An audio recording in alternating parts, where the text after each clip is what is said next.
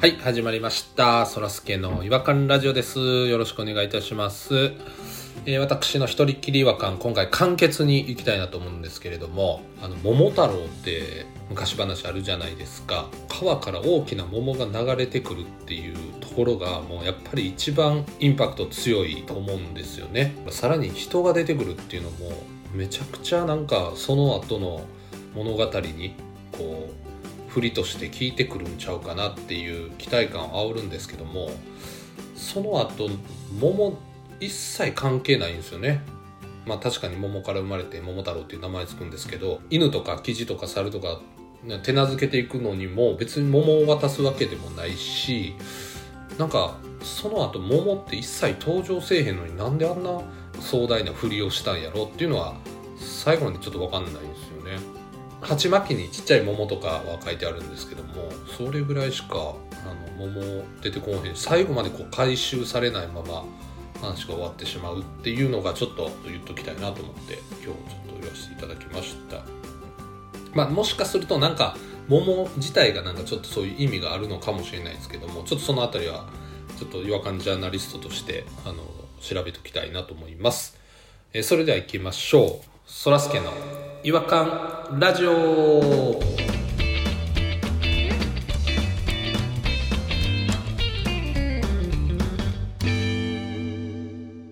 違和感トークのコーナーはい、えー今回はですね、えー、弾丸さんと、えーポニーさんに来ていただいておりますよろしくお願いしますお願いしまおす願いします桃太郎のことを言わせてもらったんですけどもなんかないですかそういう日本昔話的なところで違和感とかそう言われてみれば確かに違和感かなと思いましたでも「ドラゴンボール」みたいな感じでやっぱ伏線で桃太郎の桃が宇宙船だったお前はスーパーピーチ人だみたいな展開になったりするんじゃないかなっていうピーチ人うんあ後日談みたいなのがあるかもしれないですねそうだから作者も志半ばで亡くなっちゃったのかもしれないです切ないな、あ桃太郎 Z 桃太郎 Z ねうん言い方知らんけど、すいませんうんまあまあそう言い出したらもう花咲かじいさんだってそうですしかぐや姫もだって竹の振りがもう全然聞いてこうへんからまあ確かにねそうですね月変えるってほんまやなそうですね最初のやっぱ振りから回収みたいなのないですよね浦島太郎だけフルネームやなそうですね名字ついてるあの時代にでも名字ついてるって結構すごいことなんちゃうかそうやな結構ええとこのボンかもしれんな、そうやなボンやなあれあれ何時代や江戸よりは古いのかなえ江戸より古いの鎌倉時代とかえ鎌倉時代鎌倉時代に名字ついてるなんてもう豪族やでボンやん蘇我氏蘇我氏レベルやん蘇我氏やん蘇我太郎やんそんなもん蘇我太郎やん 何やそれ室町時代みたいよえ室町時代あ室町時代なんですねじゃあ武家やん武家めちゃめちゃすごいやんあいつうんなんかええこの感じ出てるもんな髪型とかも髪型どうなんでしたっけあのちょんまげじゃないけど後ろでオールバックやんあーポニーテールみたいなオールバック後ろにくくってサーファーサーファーの走りよそうやほんまよ亀の甲羅乗る室町のサーファマーイクやマイクマキやマイクマキみたいな髪型やうん、あマイクあママイックマッキチービーチボーイズのなうん、そうそうビーチボーイズのマイクマキと全く一緒の髪型やもんだってマイク・マキの先祖かもしれないですねそうやなだからそれを現代版に翻訳したんがビーチボーイズやんなそう全くその通り違うでしょあのビーチボーイズもマイク・マキ途中で波にさらわれて亡くなるのよあれそうや後半でだからあれは竜宮城に行ったのよそうなるほどやさらにおさらにおじいちゃんになるで多分タイムトリップの走りやからねやっぱそうやな平成版うん浦島太郎がビーチボーイズだったんやうん浦島だけなんかしっかり回収してるというかそうですちゃんとオチつけてますもんねあれなんでなんって思うけどな箱でうん現実に戻すシステムをなんであそこに潜ましてるのかがちょっとよく分からへん、その昔話について昔ちょっと調べたところがあってうんうん大体のうん、その昔話はちょっと伝わってきたものより変わってるんですってなるほどおー結構グロかったりしたんですけどうん子供に聞かすようにあなんかちょっと時代に合わせてちあーょっとだけ翻案してるというかあだから昔の名残は残してるけど意味わからんものが結構多いみたいですあーな重要なオチが変わってるのもあるみたいだしそうかそこでちょっと編集されちゃったんですね元の状態でフルで聞きたいですねいつかねちょっとじゃあ浦島も桃太郎もだから全部振りがめちゃめちゃ効いてたかもしれへんそれやったらそうですね、なるほどってなる終わり方だったかもしれないですよね。そうよ小太りじいさんとかすごい綺麗に終わってるけどなああ小太りじいさんどんな話だ自由自在に体の一部を付け外しできる人間やな確かいや鬼がすんねん鬼があ鬼が自由に付け外しすんねんなそうなんか鬼のところに行って踊りを踊ったら小太った るわ めちゃくちゃ気持ち悪いあだから今考えたら小太りじゃないな小太られじいさんや小なあれは太られじいさんで後半のじいさんはこぶつけられじいさんやし確か付けられ取られ取られとつけられやから こぶに関してはねだからそれの現代版が煽られっていうことだもんねそうなりますねそうなんですね、また出てうきんた煽られ、小太り小太られ診断あるかもしれんなホームページに、うんまあまあ小太り小太られの話もあのちょっと一段落したところであのちょっと違和感の方に移っていきたいなと思うんですけれどもはい今日はあの、どちらが違和感語っていただけるんでしょうか DG 僕がいきます弾丸弾丸あ弾丸 DG、あの僕朝ドラが好きなんですようん結構あねー NHK の朝の連続テレビ小説、ね、見結てないな構最近昔から見られてますもんねもうちょっとこれ違和感というか憤りかもあら怒ってはる憤りの方ヤフーニュースでエンタメのとことか見るんですけど、うん僕が見たいのは芸能人のゴシップ情報なのにそんなん見たいかなんかテレビ番組の説明もするんですよねあれはいはいはいあーあらすじを振り返るみたいなことですかあらすじを振り返るじゃなくてなんか朝ドラに関しては次の日の予告をするんですよえ次の日の予告わざわざだから毎日やるじゃないですかはいそうですね今はなんか月から金までやって土曜日は総集編ってなってるんですけうど、んうんうんうん朝ドラって1日に3回ぐらい NHK 本体でも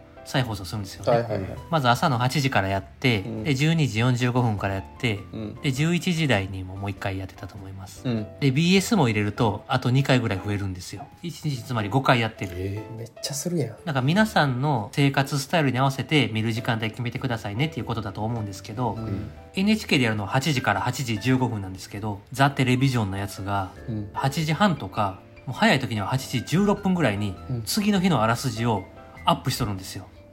これ意味あると思って憤ってますね朝ドラって15分なんですよううんうんんで1分間は、えっと歌があるんですよつまり14分、うん前半の15秒ぐらいは昨日のやつ振り返ってますわうん、うんってなるともう13分半ぐらいしかないのにそのうんザ・テレビジョンがあらすじで大体10分分ぐらい喋っとるんですよもはははうでみんながみんな8時から8時15分に見てるって限らないじゃないですなかるほどな通勤時とかにうんヤフーニュースとか見てみたら、もう次のの日のあらすじが載ってるわけですよ今日まだ見てないのにうんこれもうなんか毎日毎日見てる自分がアホになってくるというかアホらしくなって くるアホになるのはおかしかったあまりなんだおかしいですね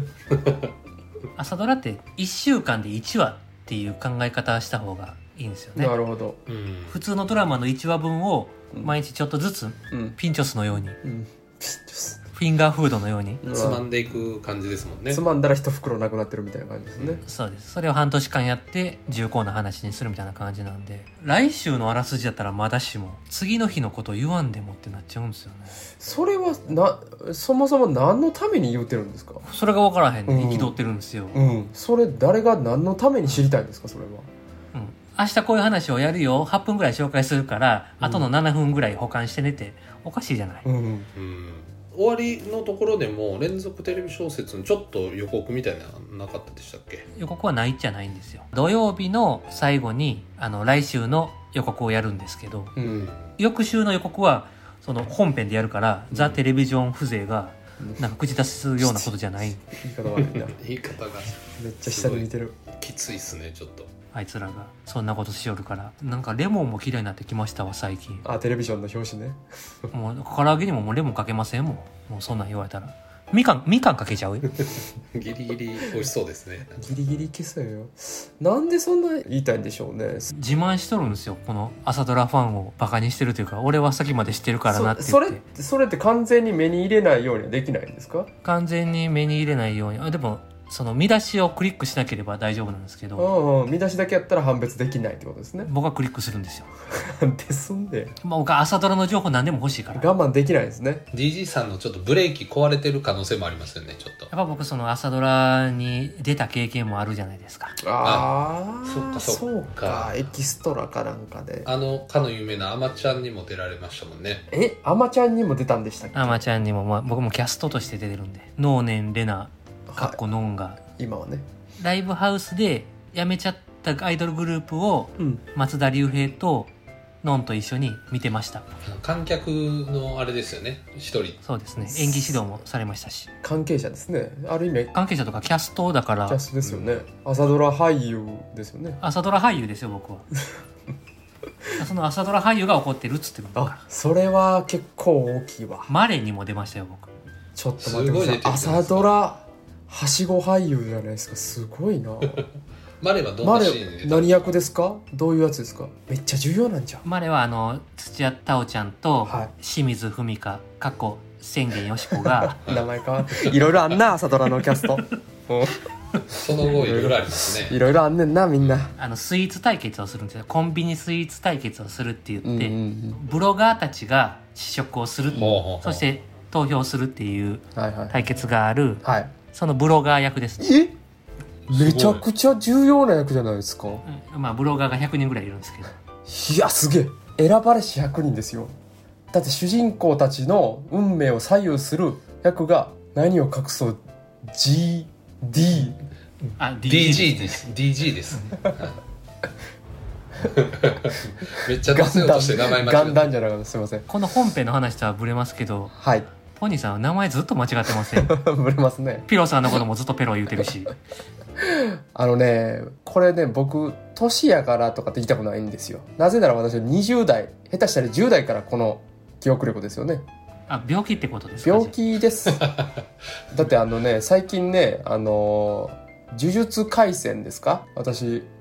お昼ランチタイムに1話ずつ見てたんですよじゃあお昼ランチタイムでうん全24話全部見終わったんですファよーストシーズンねはい、うん役の名前一人も言えないですああ五条先生はあ五条先生ね五条勉五条悟ね五条あ悟ね悟ね全然覚えてうない、ん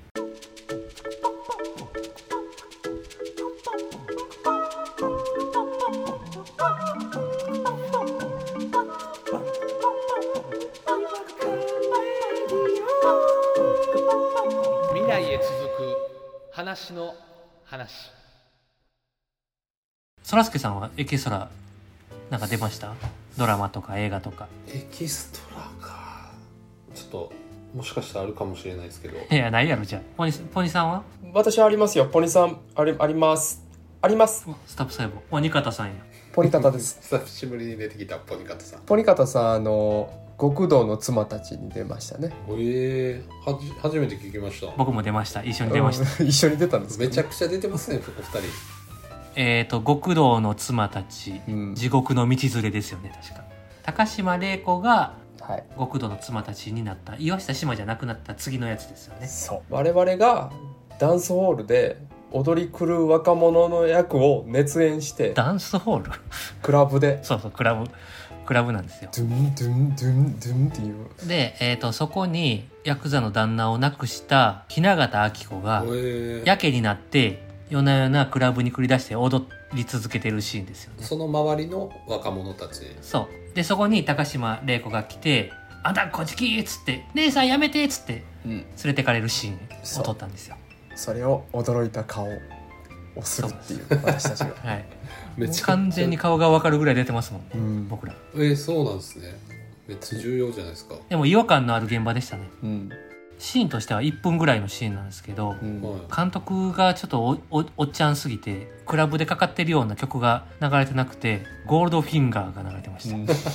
あーちーちーあーちーに合わせて踊ってたんですよ。カバーバージョンですねで郷ひろみバージョンでね、あゴーヒロミ 号ヒロミ号の方でねリッキー・マーティンじゃない方、あそれは確かに違和感ですね燃えてるんだろうがです、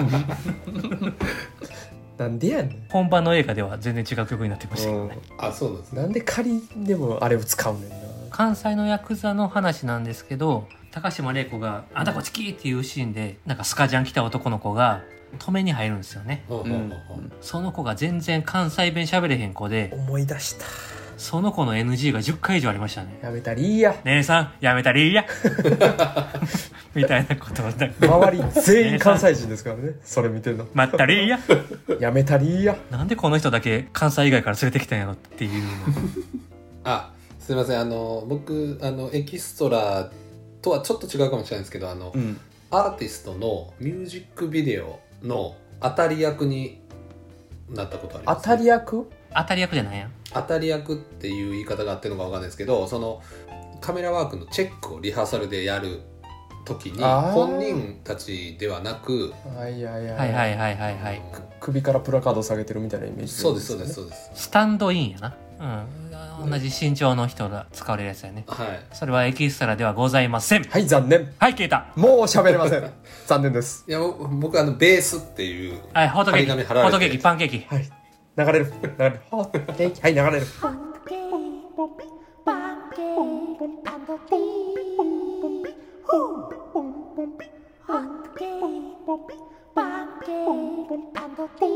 Pancake, pancake, and a tea. Pancake, 違和感の国日本はいえー、ということであの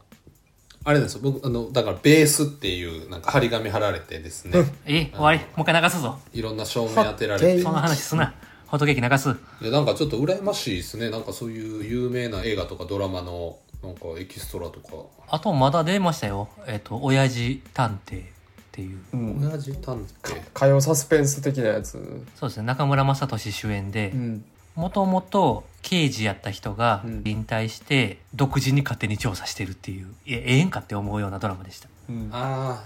あありますねたまにあの引退した人が独自に刑事的なことをやっていくっていう、冷静に考えたらだいぶやばいやつですねそいつ、そうですね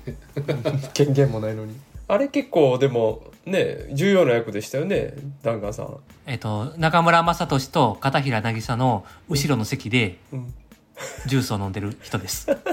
あやっぱ重要や重要ですねやっやぱっぱ違いますわ名優ですよ名バイプレイヤーってやつですね名バイプレイヤーうん朝ドラ俳優やしちょっと DG さんのちょっと違う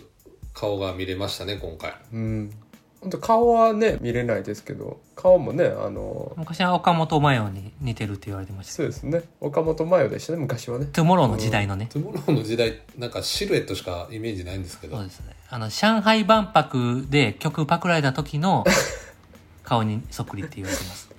ありましたねそんなちょっと覇気がない時の岡本真代ですね、 はいうんそうですじゃあちょっとそんなあの弾丸さんの今後にもますます注目していただき俳優業で俳優業ですねここそうですねまた何かあったらここで告知させてもらいます、あありがとうございます番宣やめてくださいよ番宣 またなんか作品できた時に呼んでく ださいお前出てほしい な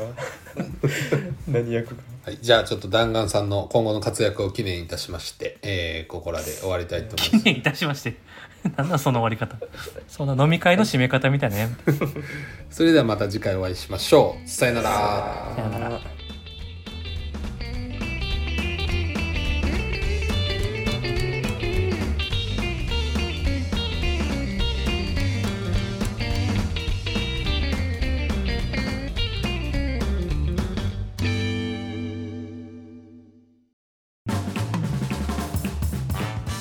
お聞きいただきありがとうございましたそらすけの違和感ラジオではツイッターをやっておりますご意見ご感想皆さんが感じた違和感など何でもツイートしてくださいハッシュタグはいわらじフォローお願いします NEXT 違和感ズヒントアリとライオン